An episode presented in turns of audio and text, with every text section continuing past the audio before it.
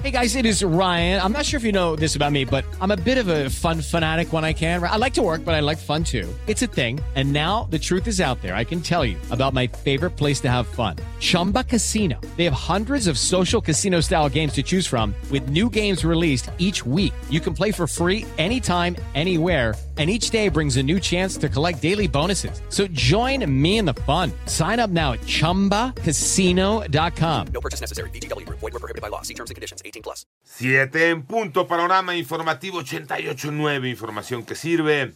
Yo soy Alejandro Villalbazo en el Twitter y en TikTok, arroba Villalbazo13. Es jueves 19 de enero, Iñaki Manero. Vámonos con el panorama. Cuatro estados encabezan la lista con mayor incidencia a robo de camiones. María Inés Camacho. Durante el año pasado, el robo de camiones en tránsito registró un crecimiento del 53%, reveló la Asociación Mexicana de Empresas de Seguridad Privada e Industria Satelital, quien agregó que otra modalidad que se reporta a la alza es la de la unidad siniestrada o varada en narcobloqueos. En un comunicado detalló que ejemplos recientes se han dado en Sinaloa y Ciudad Juárez. La asociación destacó que las entidades de mayor incidencia en el robo de camiones son el Estado de México, Puebla, Guanajuato y Jalisco, siendo las mercancías más robadas los abarrotes, acero, electrónicos, ropa y calzado. 88.9 Noticias, María Inés Camacho Romero.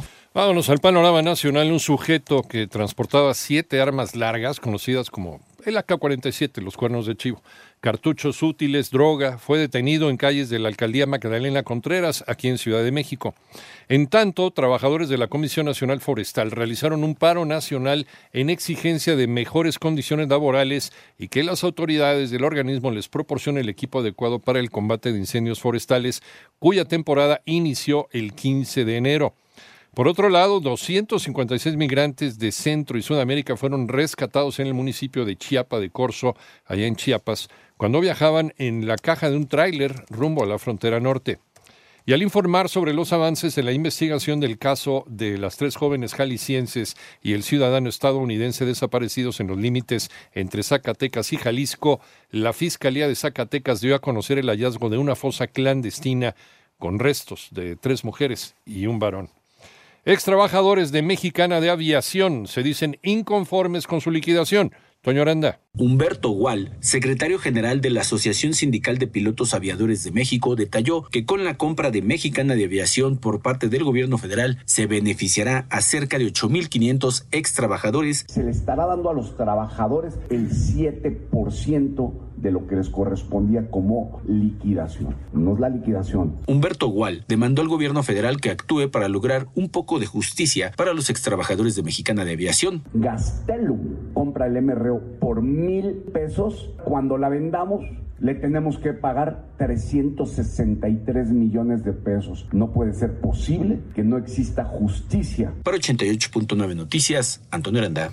Vamos al panorama internacional. La primera ministra de Nueva Zelanda, Jacinda Arden, renunció ayer miércoles a su cargo. De acuerdo con medios locales, se espera que la primer ministra deje el puesto antes del 7 de febrero. En tanto, el obispo nicaragüense Rolando Álvarez criticó, eh, que ha sido crítico del gobierno de Daniel Ortega, fue enviado a juicio tras una audiencia en Managua acusado de conspiración y propagación de noticias falsas. Y tras el intento de golpe de Estado, el gobierno de Luis Ignacio Lula da Silva despidió a 13 militares que trabajaban en el gabinete de seguridad de la presidencia de Brasil. Estos despidos se suman a otros 40 de la administración de la residencia oficial.